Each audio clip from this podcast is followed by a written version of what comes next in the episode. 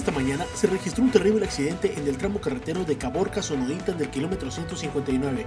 Una persona quedó sin vida y 22 más resultaron lesionadas. La unidad de protección civil del estado de Sonora informó que hasta el momento señalan que hay una persona sin vida y 22 más lesionadas, las cuales ya fueron trasladadas a varias clínicas del municipio de Caborca. El día de ayer se llevó a cabo el Foro de Movilidad y Seguridad Vial en el municipio de Navojoa, donde la diputada Claudia Zulema Burs, además de participar, agradeció a cada uno de los asistentes por su valiosa participación, además de llevarse a cada una de las propuestas y sugerencias que se plasmaron en este foro.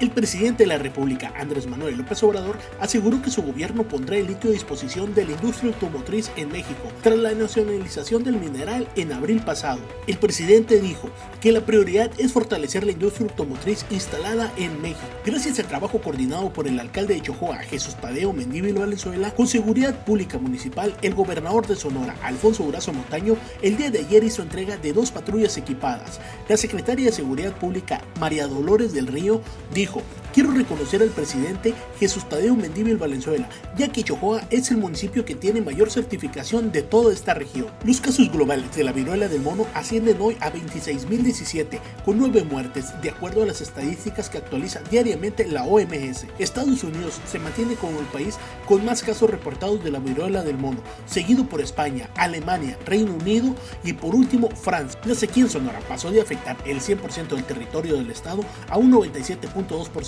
en el lapso del 15 de abril al 15 de julio del 2022, según información que da a conocer a través del reporte de Monitor de Sequía de México. El 4.6 del territorio sonorense se considera sin afectaciones hasta el corte del 15 de julio del 2022.